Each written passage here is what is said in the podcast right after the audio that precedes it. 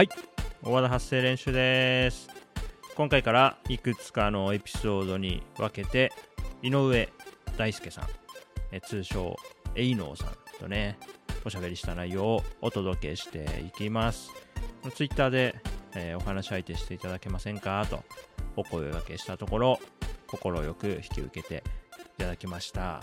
はい。というわけでね早速やっていきたいと思います。カウントダウン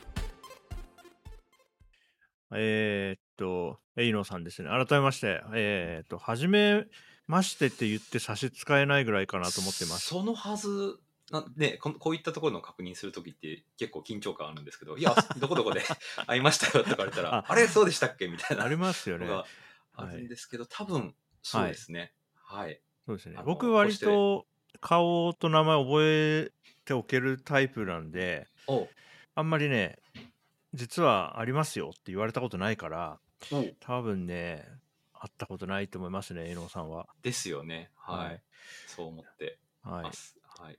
でもいいつからでもあのずっとブログね自分リリースノートとかも長らく拝見してるからはい。いつからエイノさんのこと僕認知してたかもわかんないぐらい数やそれ年も本当に前には、うん僕も同じですね。はい。じゅんさんの、はい、活動は、はい。あのインターネット、まあ、主に多分ツイッターだと思うんですけど、そうですよね、はい、拝見はしていて、はい。で、ね、あの、えー前前職になるんですかね、あのご所属もよく知った企業ですですし、そうですね。はい、そちらでの活動も、うん。はい、興味深く拝見はしていたので、ありがとうございます。多分明確にはそうだな CRE 活動だから僕が去年まで勤めていたペパボっていう会社で、そのいくつかの部署で CRE チームみたいなのが、うん、うん、うん。あの結構できたんですよね。全部で3つぐらいあるかな、3つぐらいの部署に CRE 系のチームあって、で部署に新しく CRE のチーム作るってなっ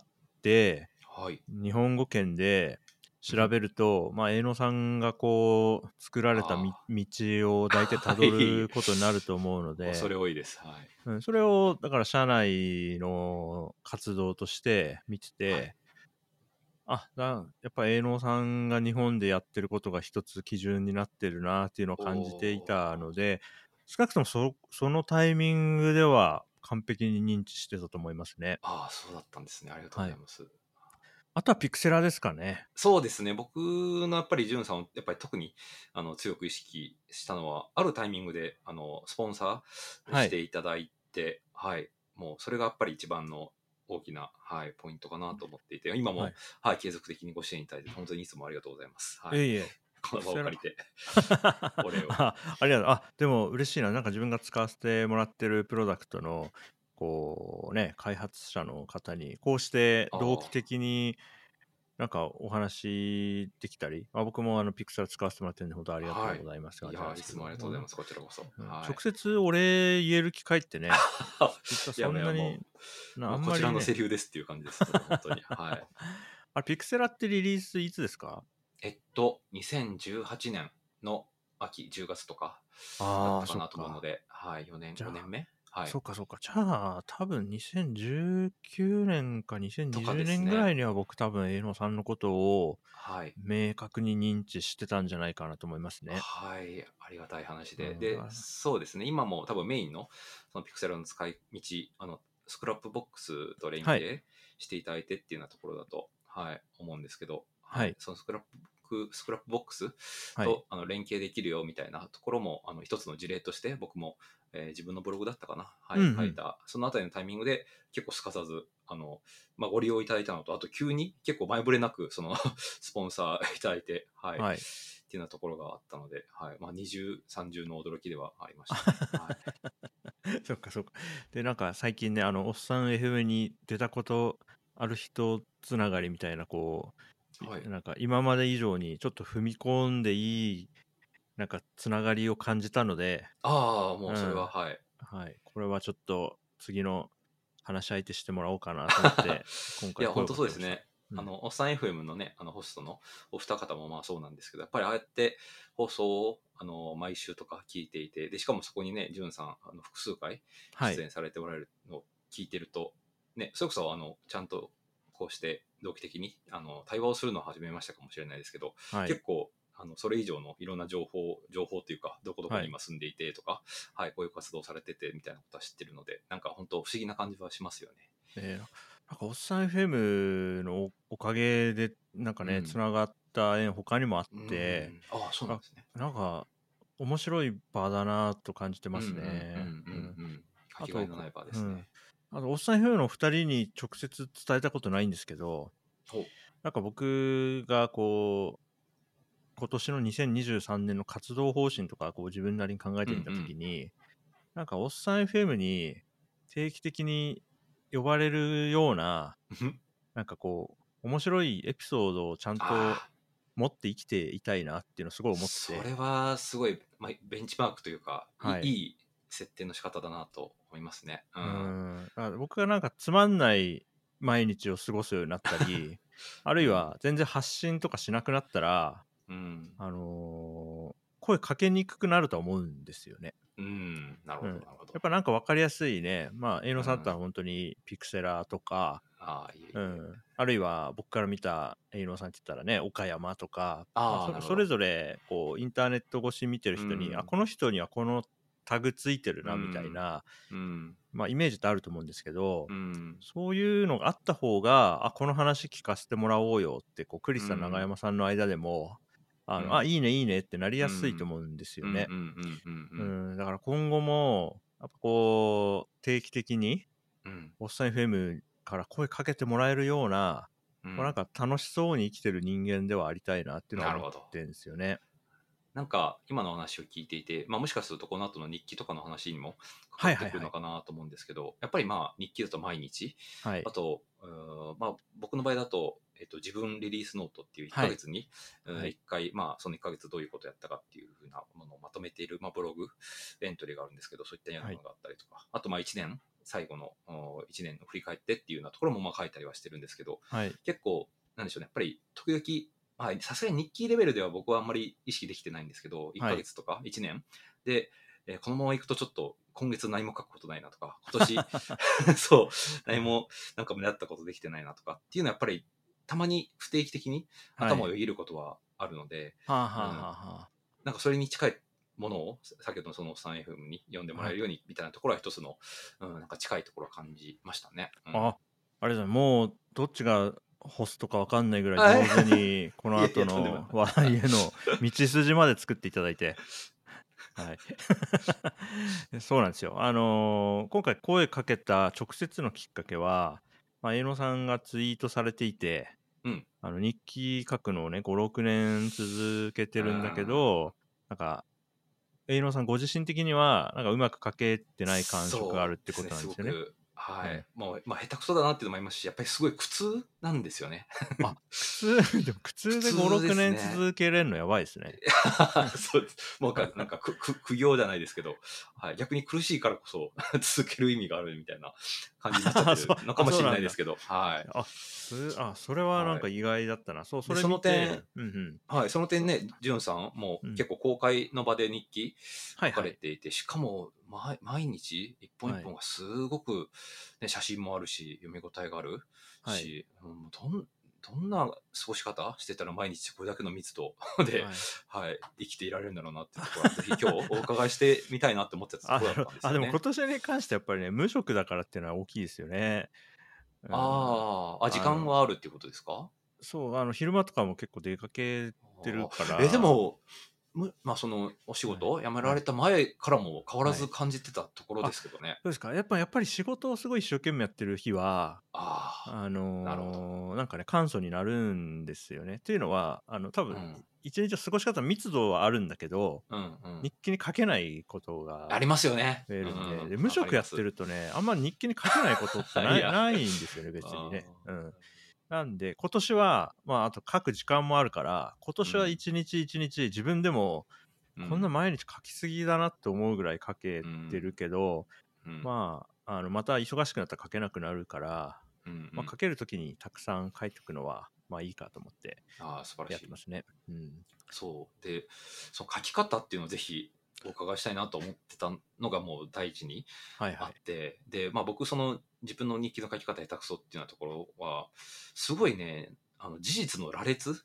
はい、どうしてもなってしまうんですよね。はいはいはいはい。朝何時に起きたでな何分ぐらいなんか情報収集ツイッター見てで朝ごはんは何食べてとか本当に 淡々と事実、えーなるほど、はああそうなんあ面白いですね。よ。日記ってお互い自分が書いてるものを日記とは思っているけれども同じラベルでうん。日記と言っているけれども、うん。その実中身は結構差がありそうですねそうすると。そうだと思います。であとその書き方、まあはい。あの事実の羅列かどうかみたいなところの差もそうなんですけど、はい。どういうタイミングで書き出すかみたいなのもあるのかなと思っていて、はい本当にもうそんな感じなのでもうなんか2時間おきとかにはい。書いてる、か書き足してる？箇条書きで。はい。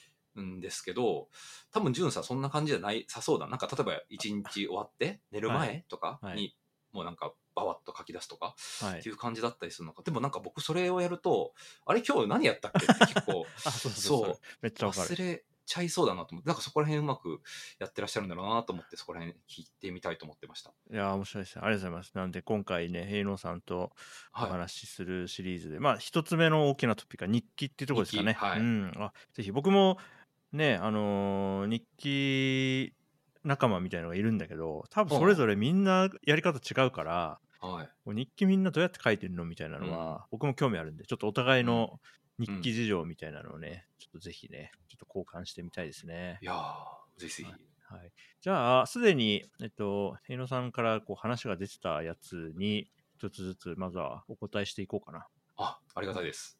そうですね。まずね、書くタイミングは、割と朝起きて、おすぐにまずページは作ります。そあーの日のね。はい。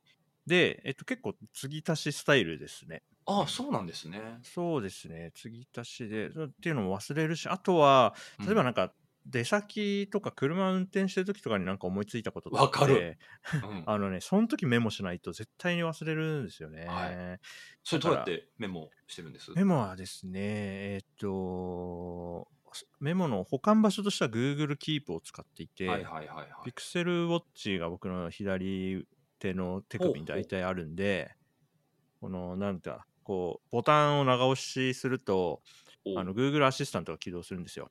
はい。でそこにメモしてって言ってから、あの、はあ。なんか喋ると、その内容が Google Keep の1レコードとしてなんかうん。保存されるんですよね。うんうんこれをやっとけば、とりあえず出先で、あ、なんかこれ忘れたくないって時に、とりあえずうん1行メモを残しとけば、帰宅してからうん。見て、ああ、ああって言って思い出せる。あの、そのはい1行あれば思い出せるんで、はいそ。れをね、よく使ってますね。ちなみになんですけど、はい。まあ、車の中とかだと全然それできるなと思うんですけど、はいなん時と場合あと環境によっては、はい。そうやってあの口頭でそうやってアはい。シスタントに指示出すの、ちょっとはばかられるなっていう時ないです？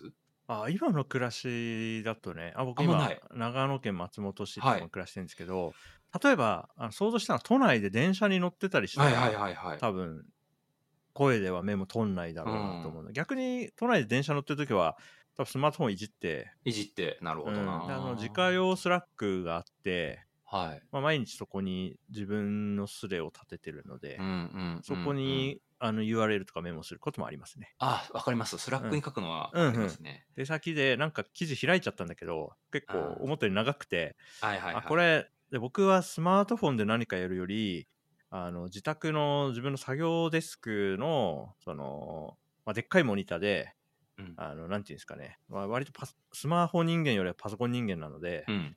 あの家のモニターでやった方が快適なことがほとんどなんですよ、いやーわかります。はい、うん、だからスマホで日記ほぼ書かないですね、メモを取る後で膨らませる用の圧縮した単語レベルのメモはスマホから取るんだけれどもそれをなんか文章に起こすとかは全部やっぱフ,、うん。フルキーボードがないとっていうかあった方がはるかに快適なんで、うんうんうん。自分はそうですね。キーボード叩いてる時間が長いですね。うんちょっとなんだろうな。もうお話聞いてたらどんどん質問が出てきちゃうんですけど。やりましょう、えーいくらでもやりましょうよ。はい、これは日記に書きたいな書くべきだなっていうのと、はい、これは日記じゃないなっていうなんかそこの水準っていうんですかね。はあ。あーでもね日記日記じゃないとしたら本当にもうパブリックにできないことかな。ああそういう系か。なんか小さすぎてとか？うんうんうん。あうん。あでも小さいことでも書いておきたいって感じですね。むしろ日記にそれを求めてるかな。あそうなんだ。いや僕から見たら、うんうん。本当にいやそれは毎日こんな素敵な出来事いっぱいあったらそれは書くよなっていう感じで見ちゃうんですよね。あそう。あいや本そう見えてるんですね。それはなんか知らなかったなあでもあれでも結構細かいことを全部ひ全部というか、はい。多めに拾って書いてるって感じなんですね。そうですね。思いついたことあったあとまあ僕 Scrapbox で書いてるんで、なんはい。かページに切り出すみたいなこともね、はいはい。カジュアル上手に使われてまますよね Scrapbox も。そうですね。だから結構その日日ごとのページうんっていうこう時系列で並んでるページと、それとは別にトピックで並んでるページと、それがこうなんか網の目みたいにつながった場所で日記を書きたいっていうのがあって、あ Scrapbox で書いてるんです、ーこれね多分、あの僕だけじゃなくてはい。じじゅんさんウォウォッチャーって言うとちょっとあれかもしれないですけど だと多分あるあるだと思うんですけど、はい。例えばじゅんさんが、まあ、僕の、うーんブログとかに来ていただいて、まあえーまあ、ハテナブログを使っているので、スターとか、あとまあ、ハテナブックマークとかはい。をされたとき、結構多くのケースでその日の日記にもう出てくるんですよね。それが僕嬉しくて、あ そういう、あああ見ていただいてるんですね見てますよ、もちろん。ああはい。そういうのがあったはい日は、はい、あの、ちょこちょこ見てうんますっていう 告白でした。はい。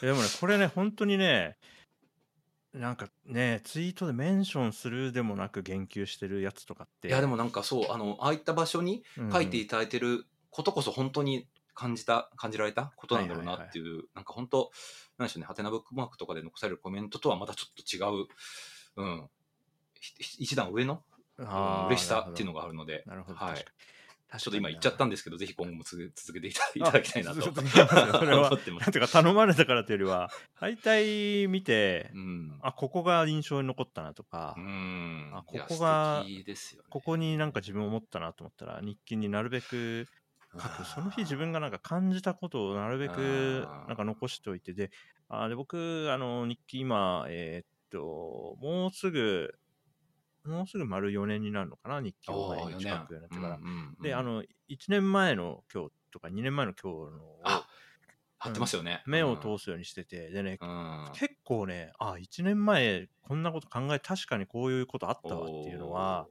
なんかそれが面白いんですよねだから思ったことって今うん日日記に書かなかったら、もう人生の中で二度と思い出すこともないなっていうことをはい。ななるべくこう残しておきたいわかります。なんかそのもっ気持ちたいないみたいなのに多分近い感じだと思うんですけど、うんうんうんその気持ちはすごいわかるんですよね。だでもでも僕の場合なんかそのもったいないの気持ちがちょっと変な方向に行ってるというか、本当になんかもう変なこ 変なことばっかりというか、本当に、うん、逐一記録しちゃってるなっていう感じなんですよね。なんか日記っていうよりは、なんでしょうね。うん。んなんか本当ログみたいな、そんな感じがしちゃってるんですよね。なるほど、うんそっかそっあとかはい、今、その、じゅんさんのお話しされた、その、いろんな、まあ、ブログエントリーだったりとか、なんだとかを見て、それに関して思ったことを、はいその日記に書くっていうところが、僕の場合だと、もうそのままハテナブックマークだったり、あとツイッターだったりはいとかに書いちゃってるんですけど、はいそれを日記に書けばいいんだなって、今ちょっとお話ししながらしましたね。なるほどまあでも確かにうんあの、シェア機能とかねあって特にうん URL に対して何か言うって、うん。その便利ですよね。うんうんそのうんうん例えばスマートフォンからもあの iOS にしても Android にしても、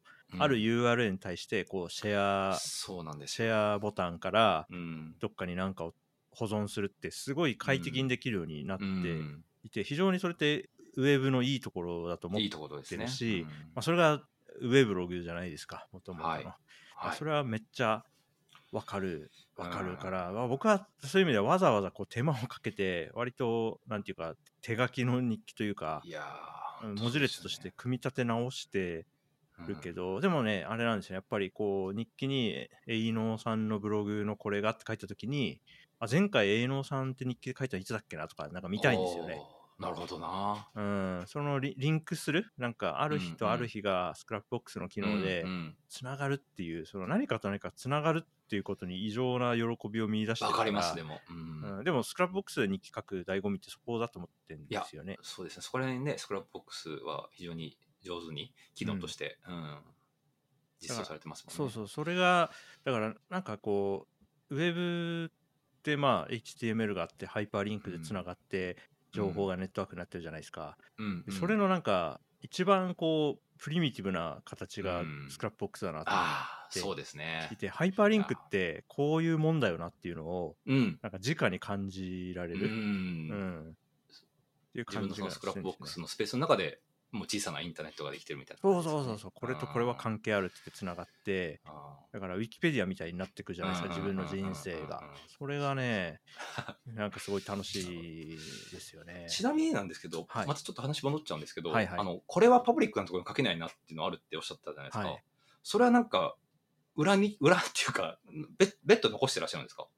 えーっとで僕なるべくあのプライベートなところになるべくデータを貯めたくないと思っていて、はい。ただやむを得ないのは例えばえーっとあだから場所としては例えば自家用の Scrapbox ともあってほうほう。あるいは、えーっと自家用の Notion もあって、まあ、 Slack、うんうん。自家用の Slack もあって、うんそこに書くのって本当に家庭の予定とか、うん。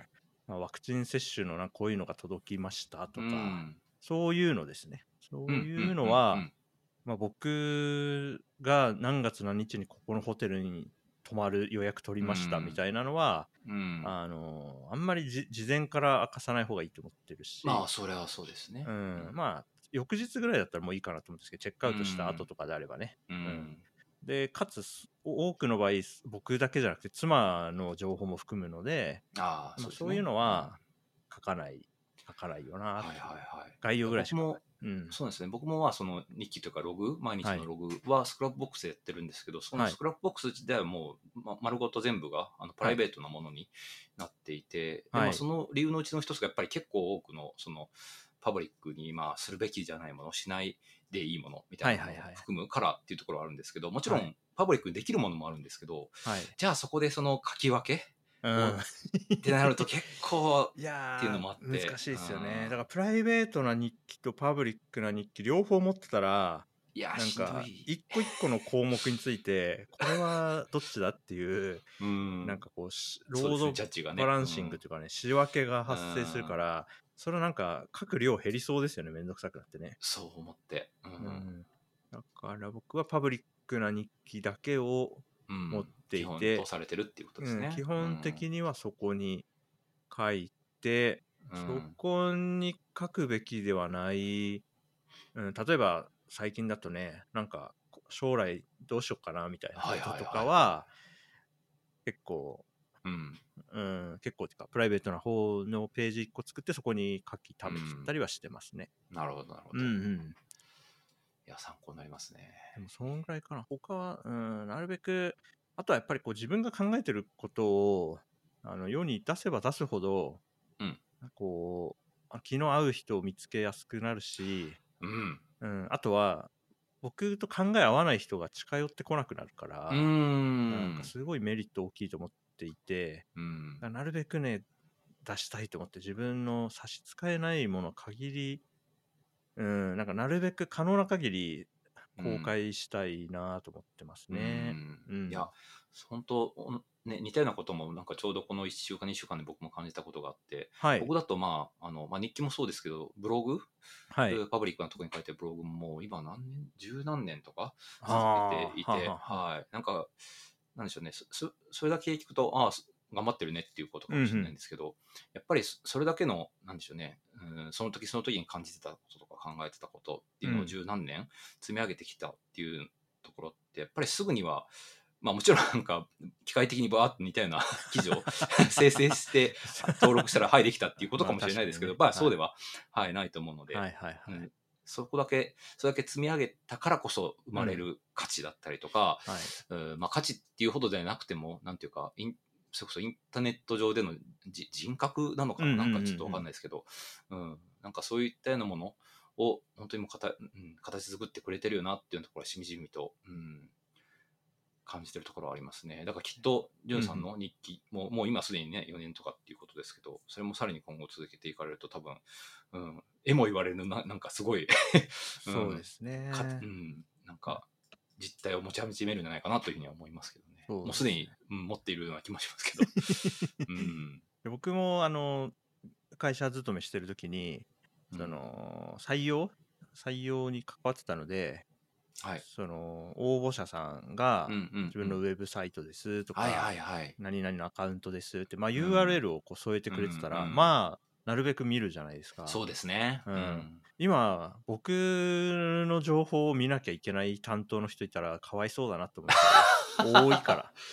いやーまあでもその多いっていうのがまあまず一つもうね情報というか、まあ確かに、うん。そうですね。信確かにうん。確かに、信頼に足る何かっていう感じしますよね。うん。まあうん何にもないと本当になんていうかもう分かんないから普通かみたいなことにもなりかねないから、うん。まあなんか情報が多い方がね判断には使えるとは思うんで、そうですね。パッと見てまあ、うん。なんか書くことに苦がないんだろうなとかそうういうんメタな情報は伝わると思うから、うん。うん、そういうメリットもあるだろうなとはうんうんうん思いますけどね、でも最近やっぱりこう、ね無職になってからねその週に1回ニュースレターも配信してるしはい。日記毎日書いてるし、あのポッドキャストも2つ今やってるし、うん。っていう感じだからなんかな何してんだろうなっていう 気持ちはあるけれどもでもそんぐらいなんか考えてることか思ってること感じてることはあるから、うん。まあまあ無理して書いたわけじゃないし溢れてきてるものを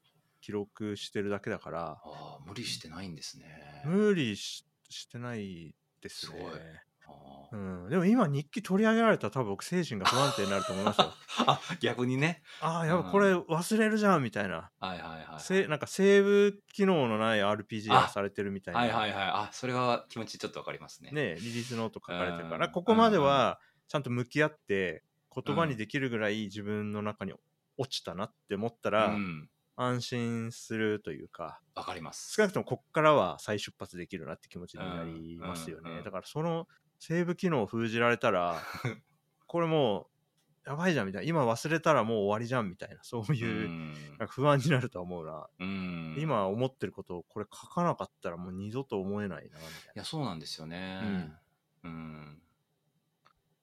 やってますね。結構そういう継続されることとかっていうのは、なんでしょう？それこそよ幼少期とか小さい、はい。あのこ小子供の頃とかから結構お得意というかやれる方だったです？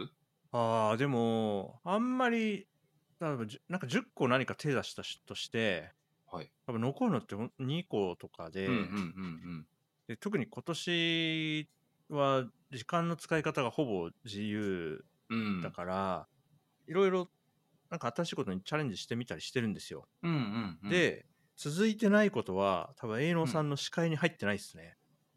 なるほど。だから営農さんの視界に入ってるのって僕が何かをこう書き残したり喋り残したりしてることじゃないですか。はい。はい、で僕もなんか半年ぐらい過ごしてみて分かったんですけど自分は何かを残すということに関してはモモチベーションが尽きないっぽいっていうことが分かり,、分かりましたね、なるほど。だから記録中なんだとは思いますあね記録中はすごく。はい。うん、だから今年始めたことの一つにあのアスケンっていうこう食べたものを記録するはいはい。やつがあるんですけど、はい。これがなんかこう健康な食事を続けましょうだったら、うん。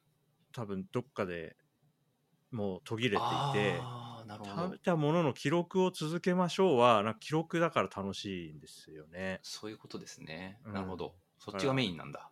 うん、だから多分記録することに苦がないタイプなんだと思いますね自分はあうんそれ以外のことはいろいろ手出したはいいけどなんかもうまあいつの間にかやんなくなっちゃったってことはたくさんありますよーうんうん、だから継続が強いわけではないと思自分では思ってますね。なるほど。うん、ただ記録は多分なんか好きなんだと思います。うんうんうんうん。うん今ちょっとアスケンの話出たんで、はい。で僕ちょっとまだ使ったことがないので、はい。んですけど結構使ってらっしゃる方ちらほらあのお見受けするので気にはなってるっていう感じなんですけど、はい。まあその食事を記録できるっていうところはあると思うんですけど。はい。なんでしょうね。でも多分メメインというか、はい。あのアプリのその出してる側の目的として狙いとしては、はまあそれによってカロリーとか、えー管理して、まあはい。ダイエットとか、はい。健康な生活みたいなところ多分はいあると思ってるんですけど、ななんでしょうね。なんか何でもないなんなんでもない食事なんでもない食事ってあるじゃないですか。なんていう名前のないっていうか。まあそういうそういうののそういうのってどうどうしてる？うまくできるんですか？アスケンって。アスケンはそう例えば僕の最近の夜ご飯ってはい。なんか鶏胸肉を焼いたやつとはい。なんかブロッコリーを蒸したやつとじゃがいもを蒸したやつみたいななんかそういう感じなんですよ。うん。最近流行ってんのが。うん。でもそれは本当にそのまま鶏胸肉ブロッコリーじゃがいもみたいな感じで入れてますね。何グラムみたいな？あそうです。あななんかその一人前みたいなのがこうデータベースに登録されていてあそうなんだ。例えばじゃがいもだったら一人前がなんか2個とかって書いてあるん。ですよ、うんうんうん。なんか中ぐらいのやつ2個みたいな。それ換算で、じゃあ僕が今日食べた分は1.5人前かなみたいな感じで、うーん。ざっくり入れてて、だから多分ね、僕の入力は多分、管理栄養士さんとかから見たら、多分結構ね、あの、誤差はあると思ってる、自分が入力した内容は。なんで、あんまり、その細かい摂取カロリーとかは、多分自分の入力が荒いせいで、あんまりりぴったり合ってないんだろうなと思うけど、どな。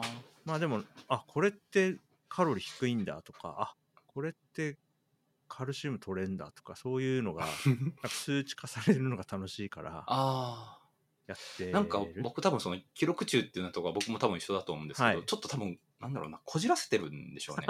なんか結構正確にしたいっていうのがあるのかもしれないです。なるほど。うん。なんか以前にもアスケンではないんですけど、まあ、相当前ですけど、はい。なんかそそういう写真撮ったらうん。なんか判別してみたいなはい。のをやってみたことあるんですけども全然違うんですよね。え 精度が悪くてというか、ー、えー、面白い。うん。そっかそっか。でかといって手入力はもうしんどいなっていうところもあってでね。なんだろうな、うん、楽に自分が望むレベルの記録ができないんだらもう記録すらしない方がいいぐらいの 過激な。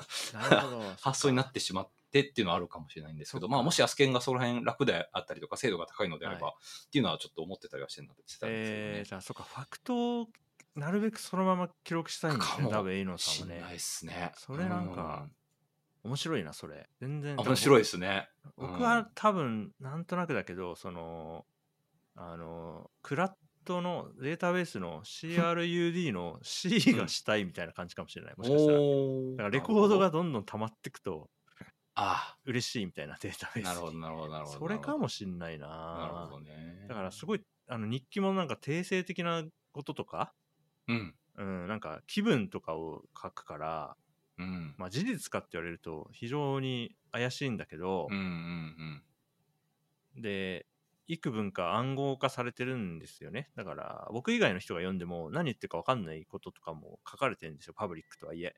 ほう。うんでも1年後の僕が見たら、あーあー、あの時のあれえーねって感じで、こう、複合できるんですよ、僕だけは。なるほど、なるほど。うん。それが、そうだな。なんか分かってきたな。なんか、かん、なんかその時の気分みたいなのを、なんかこう、圧縮してうん保存しといて、あー。1年後に回答するのが楽しみみたいな感じなるほど。でやってんだろうな。なんかその気分でいうのでちょっと思い出したんですけど、はい。僕もその一日の気分っていうようなところはどうしても文字で書くとどうしてもその事実の羅列になっちゃうっていうようなところは自分としてもその問題意識があったのでっていうのもあって、その今日一日をなんでしょうね点数化したら何点かっていうようなところを。それこそそのピクセラで毎日記録しているっていうのがあるんですね。面白いえっとな。はい。えっと、その日の気分を、えっと、最高プラス50点、ま、最低マイナス50点の、まあ、上下幅100っていうのところで、毎日記録していて、で、まあ、数値なので、ピクセルに投稿すると、まあ、いい感じのなんかグラフになるっていうところがあるんで。すけど、その、文字で書くとどうしてもうまくそこら辺が表現できないので、その文字の1日単位の日記と、あとはうんその、そうですね、えっ、と、ピクセルに記録しているうん。う数字情報を、まあ、時に照らし合わせつつ、えっと文字ではこういうふうに書いてるけど気分的にはそんなに悪くなかったみたいだとか、あとまあ逆もしかりみたいなところをやってたりは実はするかもしんない。ででもやっぱ数値に表すみたいなところもやっぱりちょっと僕のこじらせてる ところがちょっと現れてるなって思いました今。話聞いてて。だからなんとなく僕の日記はなんかスキーマレスな感じがするんだけど、はいはいはい、はさんの日記は あのスキーマが決まっていて、はいはい。なんかそのフォーマットに沿ってうん、保あ存したいっていうのはありそうですね。そうですね。わ。あだからフォ逆にだからフォーマット決めちゃえばいいのかもしれないですね。あうん、それはめっちゃありそう。だあから項目、ねもう入力項目決まってて、ーはいはいはい。いいでね。それを1個ずつ入れてったら、うんうんうんうん今日気分はマイナス50か50で言うと何点だったって聞かれたら、うん割とそれっぽいことはやれるわけですよですね。ですね。はあ、あ面白いですね。やっぱりこう、なんかこういう差分が見つかると思ってないまま話し始めたので、うん。うん。ここにこんなに違いがあるんだなっていうのが今めっちゃ面白かったです。いやでもなんかいいヒントいただけた気がしますね。そっか。そういう意味ではスキーマレスでリンクだけがあるっていうスクラップボックスは僕合ってるんでしょうね。あね。うん。うん、そう思います。スキーマがかっちりしてるやつは僕結構 Notionに保存してたりするんで、あ昔のなんか、ひその週に何、どんぐらい運動したみたいなやつはずっと Notionのデータベースで記録してたんですあ。よね。ああれはもう確かにかっちりしてる。スキーマが決まってて、うんしかもそれ入れたら、その合計サムとかね、その合計時間出したりとかもできるから、確かに。それでやってたんだけど、多分僕が日記でやりたいことはもうちょっとスキーマレスな、うん。もうちょっとなんか定性的な、抽象的なことが多いんでしょうねっていうのが自分で分かってきた。ああ。え、でもそんな、そういうスキーマレスで、なおかつ、うんやっぱり一日の情報量は決して少なくないと思うんですけど、はい。朝今箱からのページを作ってっていうところですけど、はい。まあちょこちょこ書き足していくっていうことですけど、はい。それなんか全部トータルしたらどんぐらいかけてそうだなとかって、体ああ。肌感あります？一日ね、だから1時間ぐらいはかけてるかな、1時間。すごいなぁそうですね。あの、あ2023年実績で言ったら、はい。毎日日記を書く、まあ、日記を書くというか、自分の現状と向き合う時間みたいな、その取り組み方としてはそういう気持ちなんですけど、うんうんうん。それがたまたま日記を使うとそれが達成できるっていう感じなのかああ、な。そっか。たまたまその手段が日記だったっていうことですかそうですね。基本的には今自分どういうことを考えていて、うんどういうことにこう不満を持っているとか、どういうことにモチベーションを感じてるかを、なるべくこう確認したいうんですよね。うんだから振り返りをなるべくこう間を空けずにやっておきたいというか、んなるほど。変な方向に行っちゃわないように。うんう。ん、それをやろうと思うと、あなんか最近自分これのことよく考えてるなとか、うん。うん。あ、これはなんか3日ぐらいこれのことを言ってたけど、あもうピタリとやんだなと。あ あれは一時的なあれだったんだなとうんかっていうのを測るための時間は1時間とか、うん。なるほど。やってる、やってますね。1時間ぐらいはかけてると思いますね、毎日ね。今、その振り返りっていうワードが出ましたけど、はい僕、まあそんな感じで、ちょっと日記自体はあんまりあの得意な意識は持ってないんですけど、はい。まあ、あの、ゆ唯一というか、自分としてすごくハマってるなっていうのが、その毎月、その、はいまあ、自分リリースノートっていうね名前をつけてますけど、まあ、いわゆる月報的なものだとは思っていですねて、。はい。はい、それを書くときに、その1ヶ月の日記という名のログをブワーッと見返して、この1ヶ月こういうことがありましたっていうのを、まあ、ある種リリースノートに見立てて、まあ、新しい、えーバージョンの自分が出ましたよっていう感じで書いてえーいるというようなものが一つ僕の中で、あの、強制的にある種、1ヶ月に1回、えー振り返るっていうようなところがあったりするんですけど、はいはいはい。ジュンさんは毎日の日記を書いて、今の話聞くと、まあその日だったりとか、あと、なんでしょう。うんこそこ、直近2、3日とか、あとまあ、は1年前の今日みたいな、ちょっと僕にはないあの振り返り方もされてるのかなと思ったんですけど、なんかそういう別の単位で振り返られたりとか、またその振り返った結果をまた別でまとめたりとかっていうのをされてたりはい、どうもどうも。一つ目のエピソードはこんなところにしときましょうか。いやーね、エイノーさんとのお話、すごく楽しくって、まあ、日記についてこんなにがっつり喋れて楽しいですね。いや、誘ってみてよかったなと思います。あの、編集しながらね、聞き返していたんですけれども、なかなかこう、盛り上がって、話が転がっていくもんでね、あの、どこで切ろうかと迷いつつですが、一旦ここで切ってみます。で続きはですね、えーとまた別の切り口で1日という単位以外での記録とか振り返りの話とかさらにそこから別の話に展開していきますのでねそれはまた次のエピソードをすぐに出しますんでどうぞ引き続きお楽しみに。はい。エイノさんとの一つ目のエピソード、こんなところです。バイバーイ。